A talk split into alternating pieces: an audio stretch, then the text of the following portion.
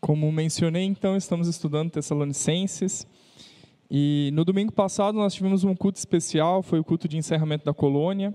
Não tivemos o culto público, porque nós fizemos cálculos e seria muito difícil comportar todas as pessoas que participaram da colônia, mais os irmãos da igreja, e por isso fizemos um culto apenas transmitido.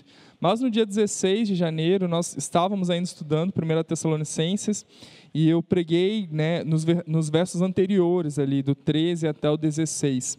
E hoje, então, a gente vai estudar do 17 até o 20 como uma continuação daquele texto. Naquela oportunidade, então, eu falei que aqueles irmãos, eles tinham a oportunidade de mesmo, de mesmo em meio à perseguição, à dificuldade, aos problemas, encontrarem motivos para se alegrar.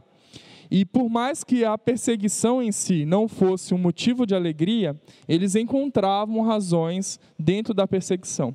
Mas Paulo ele continua falando a respeito então da sua alegria nesse verso 17 até o 20, porque ele não está dizendo simplesmente que ele fica feliz por passar por dificuldades ou problemas, mas que mesmo nesses momentos ele encontra alegria.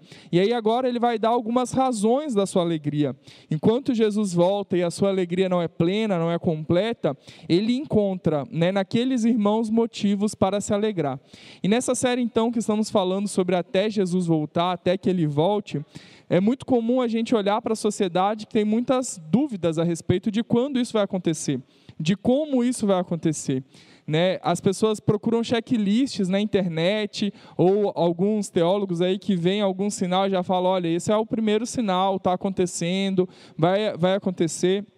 E muita gente acaba se perdendo nessa investigação de quando vai ser a volta de Jesus, ao invés de viver até que Jesus volte, ao invés de desfrutar daquilo que Jesus espera que nós desfrutemos até que Jesus volte. O fato é que o fim dos tempos, a volta de Jesus, a segunda vinda de Jesus, é um motivo de alegria para a igreja, é um motivo de consolo para a igreja. É a resposta de que a igreja foi vitoriosa e que por mais que aqueles que irão sofrer, né, com a morte eterna, nós não precisaremos experimentar mais dor, sofrimento ou qualquer tipo de tristeza. O sinal de que Jesus virá mais uma vez deve arder no nosso coração como uma alegria. E por isso que nós cantamos Maranata, vem Senhor Jesus, é por isso que nós cantamos que a gente quer que o Senhor volte, porque de fato a volta de Jesus, a segunda vinda de Jesus, é um motivo de alegria para o cristão. E você precisa começar a se questionar se de fato você espera por isso, se você quer que Jesus volte logo, ou se você simplesmente está preocupado se a tua geração, ou teus filhos, ou teus netos vão passar pelos acontecimentos apocalípticos, ou se simplesmente você vai sofrer sofrer, vai conseguir enxergar quem é a besta, vai confirmar que aquele que você então sempre disse é a tal da besta. Às vezes a gente se preocupa mais com os eventos históricos do que com a mensagem da segunda vinda de Cristo, que é que nós devemos nos alegrar até que ele volte, porque quando ele voltar, a nossa alegria será plena por causa da salvação eterna. Eu chamei então essa mensagem de alegria até a parousia. Esse termo que vem do grego, ele tem a ver com essa segunda vinda de Cristo. A tradução literal para esse termo, na verdade, é uma presença, é uma vinda gloriosa esperada. Alguém, então, que eles ansiavam e esperavam. E a gente pode considerar a primeira vinda de Cristo como uma parousia. Naquele momento determinado, específico, Jesus veio na plenitude, então, para que ele pudesse realizar o plano de salvação do Pai. Mas agora a gente aguarda mais uma vez essa volta de Cristo. A gente aguarda essa vinda. E esse termo é usado no texto que a gente vai ler, traduzido geralmente por vinda. Mas não significa só vinda.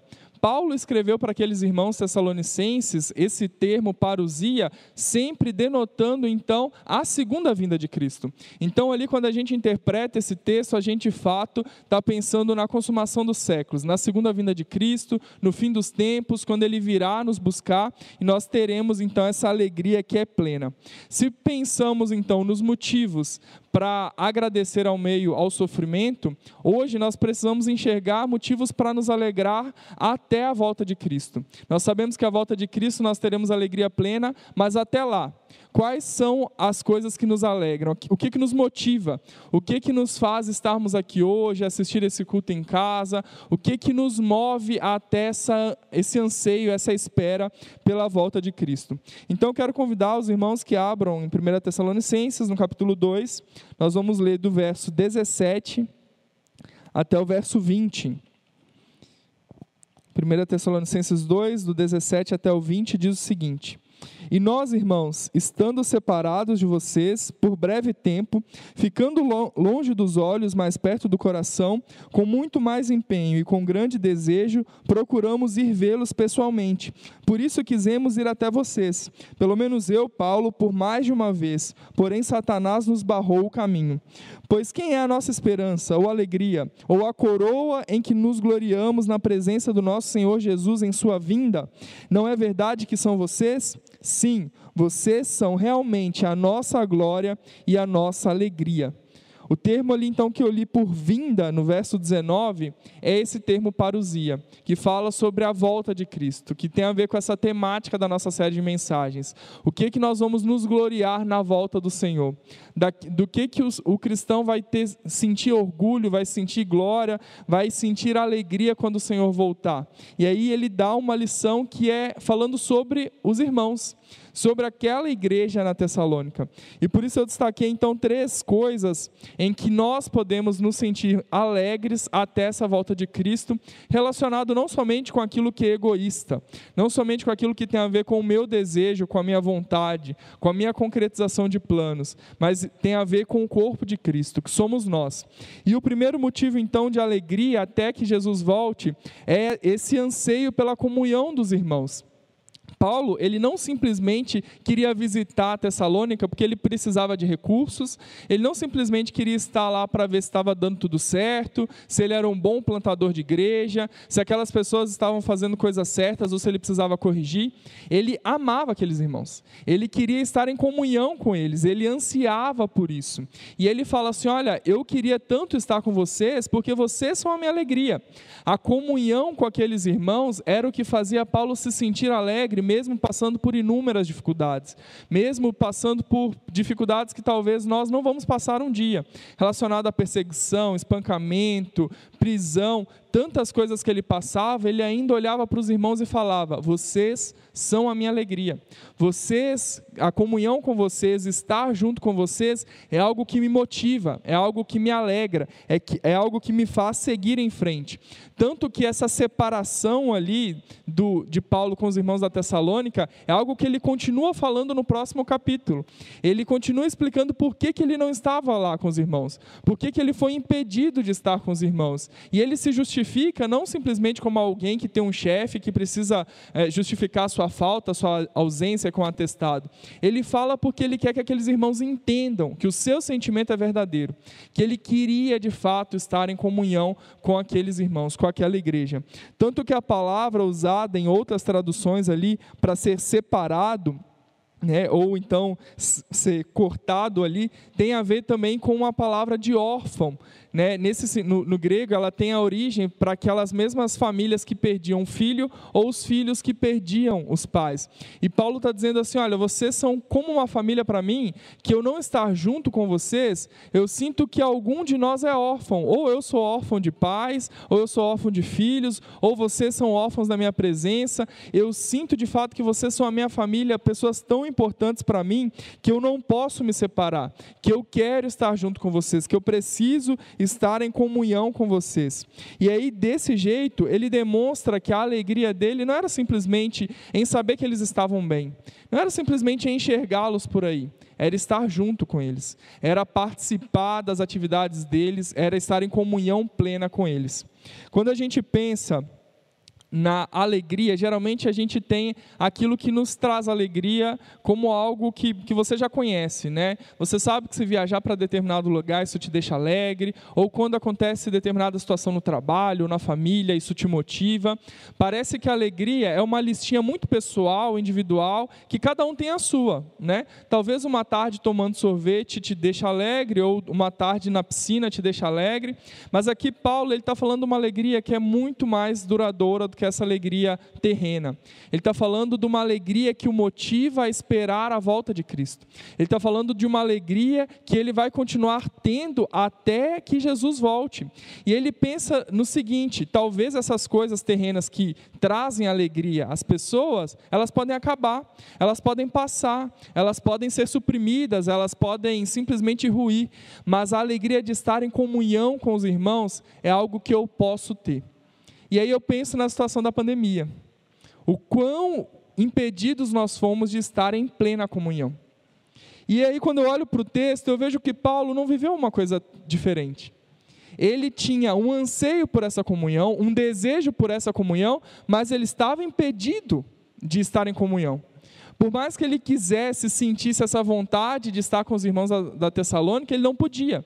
Ele havia sido impedido por isso. Mas nem por isso o seu anseio deixava de ser um anseio alegre, porque isso alimentava o seu coração numa expectativa de que ele um dia poderia estar em comunhão com os irmãos. Talvez não mais naquela vida mas na glória dos céus, na eternidade, onde nós estaremos juntamente com o corpo de Cristo, com a igreja eternamente em comunhão. E Paulo ele não deixa, não deixa se limitar pela circunstância que o impede de estar em comunhão, mas o seu coração continua fervendo em desejo de estar com os irmãos. Quando a gente pensa na situação da pandemia, nós podemos enxergar alguns, alguns contrastes. Nós podemos enxergar pessoas que não aguentavam mais estar em casa e queriam estar na igreja precisavam vir à igreja, mas não porque queriam estar com os irmãos, não porque tinham saudade do corpo de Cristo, não porque tinham saudade da família Emanuel, mas porque queria ver um rosto novo, queria ter um assunto novo, queria ver alguém diferente, não suportava mais estar em casa. Não é esse tipo de sentimento que Paulo tem. O sentimento de Paulo não é simplesmente preciso sair, estão me impedindo, quero ir para algum lugar. Bom, a igreja é uma boa brecha. Lá eu vou ter o mesmo assunto, as pessoas acreditam como eu, pensam como eu, vão dar ênfase então e vão continuar enfatizando aquilo que eu acredito e está tudo bem. Da igreja eu vou para casa e está tudo resolvido. Mas o sentimento de Paulo não era esse.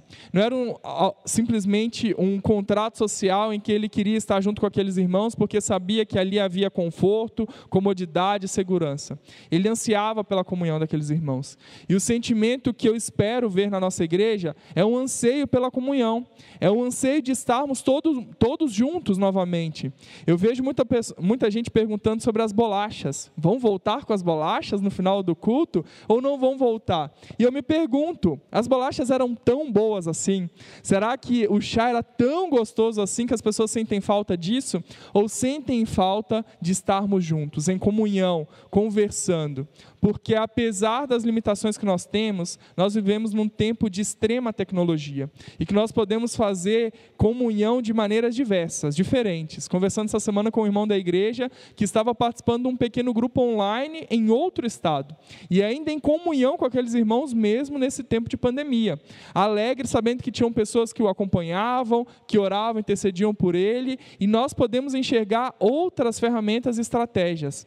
Eu não vejo a hora da gente voltar em plena comunhão, em ter um almoço no parque com as famílias, em que a gente vai almoçar, a gente vai tomar café, a gente vai brincar. Eu não vejo a hora dessas máscaras caírem, a gente ter total capacidade para fazer um culto gaúcho, servindo um carreteiro. Eu não vejo essa hora. Mas enquanto isso, eu preciso ansiar pela comunhão. Eu não preciso simplesmente me limitar pela circunstância, encontrando motivo de raiva, encontrando motivo para reclamar, mas eu preciso ter esse desejo no meu coração de estar junto com os irmãos. Afinal, hoje nós temos a oportunidade de ter esse salão cheio. Hoje, conforme os protocolos e os decretos, nós poderíamos ter muito mais pessoas aqui participando em comunhão conosco do que nós temos. Mas ainda assim, há muitas pessoas que aproveitaram da pandemia para fugir da comunhão. Há muitas pessoas que olharam e pensaram assim: bom, eu já não aguentava mais aquela família, aquele ciclano, aquele fulano, agora que eu posso só assistir da minha casa, está tudo certo, tudo tranquilo, continuo sendo crente. Se você viver assim, você não vai desfrutar da mesma alegria que Paulo. Se o seu coração não ansiar por estar junto com os irmãos, de participar é, com a congregação, de caminhar juntos, de crescermos juntos, de edificarmos uns aos outros, você não vai desfrutar dessa alegria de Paulo. E isso não é sempre natural. Isso não é sempre algo normal, em que você chega aqui com uma alegria grande porque você quer ver cada um, quer cumprimentar cada um. Quem dera se fosse assim. Mas nós precisamos entender que à medida que nos disciplinarmos para uma vivência de comunhão plena, nós vamos também desfrutar de uma alegria que será plena. Essa comunhão que temos como igreja será ampliada na glória. E se nós não queremos ter comunhão agora com a igreja, porque nós fazemos parte desse corpo, porque nós queremos estar em comunhão na eternidade também com a igreja. Nós precisamos aprender isso. A igreja primitiva se reunia todos os dias, assim o texto bíblico nos fala. Mas não era só para compartilhar o pão, não era só para repartir as coisas. Eles estavam juntos porque eles queriam ter comunhão, eles compartilhavam vida. Mais do que bens, mais do que tempo, eles estavam ali aprendendo, crescendo junto, querendo entender o que Deus queria queria deles a partir daquele momento. E olha que eles viviam numa situação parecida com a nossa. Jesus havia falado que seria breve, que logo ele voltaria. Então aqueles irmãos da igreja primitiva tinham um anseio no coração de que Jesus voltasse, e enquanto isso eles precisavam estar alegres em comunhão. Nós temos o mesmo anseio. Jesus vai voltar em breve, eu tenho certeza. Mas o nosso coração não anseia por comunhão como aqueles irmãos ansiavam nós precisamos ter essa noção de que a comunhão com a igreja, a comunhão com os irmãos, a alegria de fazermos parte do corpo de Cristo, da família Emanuel, é algo que nós vamos desfrutar não só aqui na terra, mas também na glória. Será que nos alegramos com a comunhão? Será que quando há um ministério que se reúne, eu falo assim: nossa, eu não vejo a hora de conversar com aquele meu irmão. Eu preciso saber sobre a vida dele. Talvez ele tenha assuntos ou ele tenha um trabalho diferente de algo que você não domina, que você não conhece, mas você quer saber se ele está bem. Você quer saber se ele continua buscando a Deus, porque juntos, se cada um de nós nos ajudarmos a buscar a Deus, nós sabemos que faremos muito mais pela nossa cidade e pela nossa igreja. Então, Paulo, ele tinha esse anseio de estar com seus irmãos. Ele fala: Estamos separados, mas eu quero logo, meu coração está perto de vocês. Eu procurei ir vê-los pessoalmente, e eu quero mesmo estar junto com os irmãos. Mas daí Paulo dá a sua primeira justificativa porque ele não podia estar com os irmãos. E ele fala então no verso 18 que o Satanás o barrou, impediu esse caminho para que ele não tivesse com os irmãos. E mesmo assim, ele não reclama, ele não fica colocando a culpa em Satanás, ele não fala assim, porque logo vai acontecer tal coisa. Paulo não está tão preocupado assim com essa barragem no caminho, porque ele tem uma esperança, ele tem uma certeza, ele entende as dificuldades da batalha espiritual, mas a sua visão vai muito além. Ele sabe que a vitória já é do povo de Deus. E aqui então eu quero colocar esse segundo ponto de motivo de alegria, é a esperança na batalha. A batalha espiritual é algo que existe é algo que faz parte não somente da igreja, mas da nossa vida como cristão. E talvez muitas pessoas achem que Emmanuel não acredita nessas coisas, porque os pastores não falam de batalha espiritual. Os pastores não batem no demônio domingo após domingo. Então, na Emmanuel não tem batalha espiritual. Pelo contrário, meus irmãos, nós temos essa certeza, essa convicção de que Satanás ele está agindo, influenciando pessoas. E graças a Deus, não somos nós, que somos corpo de Cristo, mas pessoas tão perto de nós que acabam nos afetando. Pessoas que são influenciadas, que agem então com atitudes influenciadas pelo maligno e que nós precisamos estar atentos e precisamos ter esse cuidado. Não estou dizendo que tudo que acontece de ruim, de errado na sua vida é batalha espiritual. Eu não acredito nisso. Mas eu acredito que nós precisamos estar atentos ao que Deus está fazendo para que aonde Deus está agindo, você pode ter a certeza de que Satanás também está tentando tentando agir. Talvez na sua vida, no seu emprego, você nem colocou nada diante de Deus. E se dá alguma coisa de errado, algum problema, você já coloca lá a culpa em Satanás. A sua carne, o seu egoísmo, os seus desejos, o seu mau caratismo, isso aí não é culpa né, de Satanás. Muitas vezes a gente coloca na batalha espiritual algumas atribuições que não são dela. Mas eu tenho certeza de que onde Deus está agindo, o diabo também está tentando agir. Se na nossa igreja nós estamos dispostos a entender o que Deus quer fazer, há muitas setas do, do inimigo tentando derrubar os ministérios, as pessoas, as nossas atividades, as nossas ações, porque ele tem esse poder de influenciar aqueles que são filhos do mundo. Não nós que pertencemos ao Senhor, mas tantas pessoas ao nosso redor, ao nosso convívio, que são influenciadas pela atitude do maligno, que Paulo mesmo está dizendo: ó, Satanás barrou. Significa que ele parou, falou: Paulo, desce, tu não vai. Mas que as circunstâncias, as pessoas, o, o, sistema que ele estava envolvido, o sistema grego-romano ali, tudo isso podia estar sendo influenciado para que Paulo não estivesse novamente com aqueles irmãos tessalônicos. E isso acontece. Mas Paulo, ele continua feliz. Ele dá nenhuma frase, ele fala assim: Satanás me barrou no caminho. E ele continua demonstrando a sua alegria, porque ele, ele sabe que, apesar da batalha espiritual, há uma esperança por meio daquele que já venceu Satanás. Jesus já derrotou o inimigo, nós podemos ter essa esperança. Por mais que passemos por dificuldades e por situações de batalhas, por mais que passemos por muitas situações em que nós podemos ver nitidamente a ação do inimigo, nós temos a esperança de que o Senhor já venceu essa batalha. Se nós pensarmos então, Deus que transforma o mal em bem, o Deus que faz do seu povo grandes milagres e grandes coisas, é o Deus que já venceu essa batalha. E nós podemos participar dessa batalha que já está vencida. O chamado para o cristão não é simplesmente se entregar, porque se você não, não se entregar, a batalha vai ser perdida. Não. É de participar da vitória que é do Senhor. Se você deseja participar da vitória com o Senhor, enxergue as batalhas que estão sendo travadas. Agora, se você não enxergar, você vai ficar de fora. Eu ajudei em, na organização de oito colônias de férias aqui na Igreja Batista Emanuel. Participei de sete presencialmente, mas ajudei na organização de oito. E eu nunca vi tanta batalha como nós travamos nessa última organização. Nós tivemos perda por falecimento de pessoas que nos ajudavam, não um nem dois, mais de três. Nós tivemos pessoas que positivaram pelo Covid uma semana antes, durante, depois. Tantas situações em que a gente não sabia mais como fazer, que a gente só restava parar e orar e falar: vamos cancelar, vamos fazer, o que, que vamos anunciar, como é que nós vamos explicar para as pessoas, e batalha atrás de batalha. Eu louvo a Deus por cada irmão que orou, pela liderança, pela Mara, por, pelos pastores, seminaristas envolvidos, porque nós passamos por muitas batalhas para que essa colônia de férias acontecesse. E o tema dessa colônia de férias era vencedores. Em todos os momentos de batalha, nós tínhamos a certeza de que já éramos vencedores.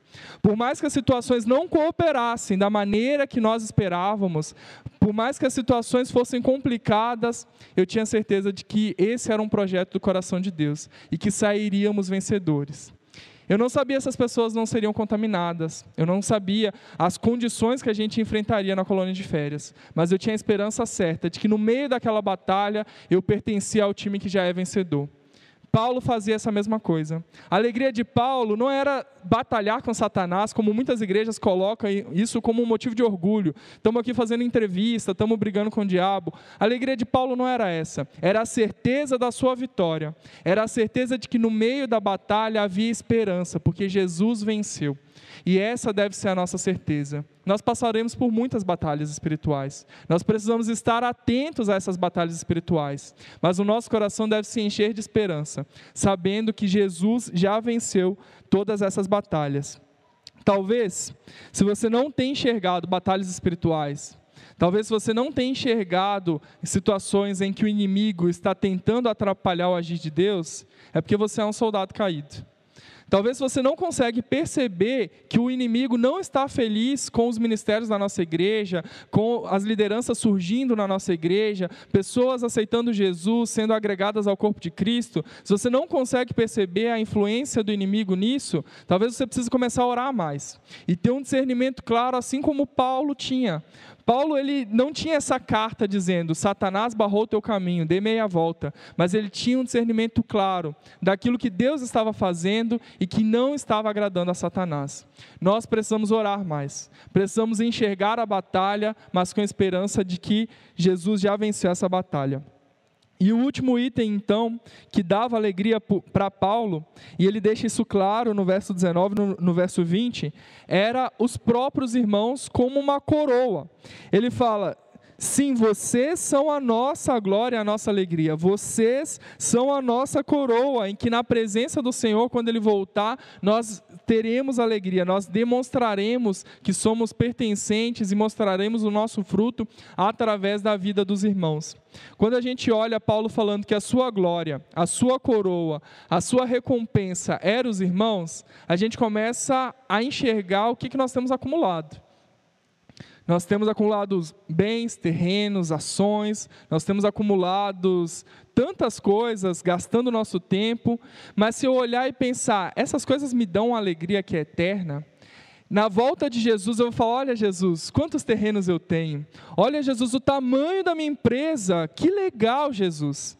Ou eu vou poder olhar para Jesus e falar: Senhor, muito obrigado, porque com o tempo e com o recurso que o Senhor me deu, eu pude alcançar outras pessoas. Essas pessoas que foram alcançadas são a minha alegria. Essas pessoas são a minha recompensa, a minha glória. Essas pessoas são a minha coroa. Às vezes a igreja pensa em galardão, pensa em recompensa futura, como as crianças lá embaixo no quadro, em que quando eles vêm, trazem um visitante, eles ganham um pontinho. Aí se trouxe a Bíblia, ganha mais um pontinho. Se participou de todos os domingos, ganha mais um pontinho. A vida cristã não tem a ver com isso. Não tem tanto a ver assim com o que você faz, achando que está fazendo muito pelo Senhor, mas tem a ver com as pessoas que você alcança pelo Senhor, porque foi para isso que o Senhor nos chamou e nos escolheu. O Senhor não nos colocou aqui na terra para passar tempo, até que Ele volte, faça o que quiser, viva a sua vida, sonhe seus sonhos, trace os seus planos, desperdice a sua vida. Até Jesus voltar, fica bem de boa, tá? Faça o que você quiser. Deus não nos chamou para isso. Até que Ele volte, nós temos uma responsabilidade, nós temos um compromisso, nós temos uma missão que Jesus nos deu, que é de ir e fazer discípulos. Nós precisamos fazer mais discípulos. A alegria de Paulo não é no tamanho daquela igreja. Talvez ele nem sabia o tamanho que aquela igreja tinha, mas é de saber que ele alcançou pessoas para Cristo. E toda a sua vida a gente pode ver as suas viagens, a sua dedicação, como ele diz em Atos 20, 24. A gente pode enxergar enxergar que a alegria de Paulo era movida pelas pessoas que ele alcançava para Deus, pelas pessoas que conheciam Jesus através do seu ministério. E isso deve ser a nossa alegria, isso deve ser a nossa motivação, isso deve ser a nossa coroa. Eu não quero sair da Igreja Batista Manuel pensando assim, que legal, eu estruturei um ministério, que legal, eu ajudei a mudar algum departamento. Eu quero sair da Igreja Batista Manuel e olhar para trás e ver os frutos do meu trabalho, ver as pessoas que foram alcançadas, discipuladas, evangelizadas, ver essas pessoas frutificando e ter a certeza então de que eu cumpri a minha missão. E isso me trará alegria. Muito mais do que construir qualquer coisa, muito mais do que aumentar expandir ministério, muito mais do que encher esse templo de pessoas que não conhecem a Deus, eu quero ver pessoas que conhecem a Deus sendo alcançadas por meio da minha igreja. Eu quero ver em cada um dos meus irmãos uma coroa, e essa coroa são esses então que ele vai alcançar para Cristo. Eu quero olhar para vocês e não enxergar assim, olha que legal, esse é um cara comprometido que há 30 anos nunca faltou a EBD. Quero olhar para você e falar, essa é uma pessoa que alcançou 10 pessoas para Cristo, que caminhou caminhou com uma família e essa família hoje está comprometida com Cristo. Eu quero olhar e enxergar mesmo essa coroa.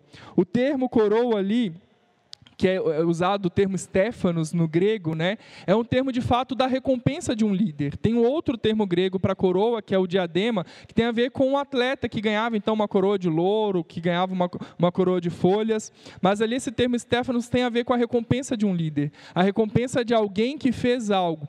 E ali, quando Paulo está dizendo, olha, a minha recompensa não é conquistar riquezas, porque isso eu não fiz.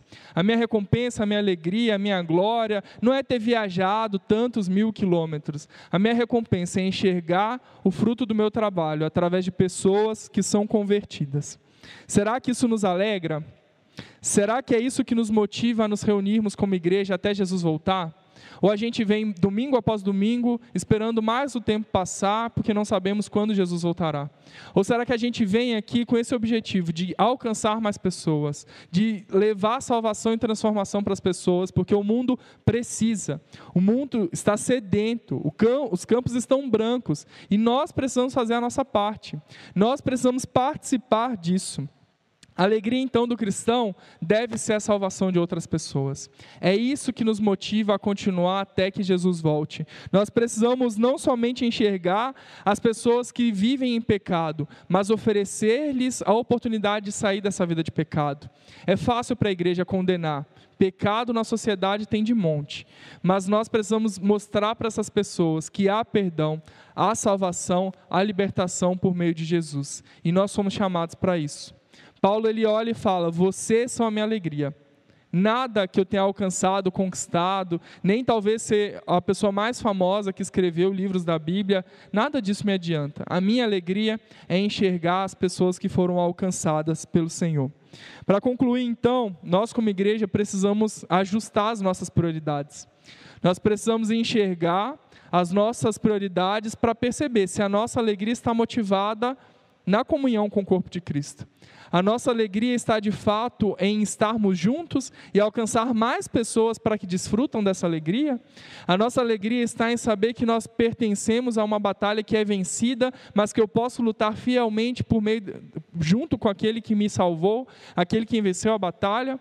Ou a minha alegria está nos planos que eu quero cumprir, nas metas que eu quero traçar, o que eu quero alcançar. A minha alegria não pode estar na minha vida. A minha alegria precisa estar em Cristo.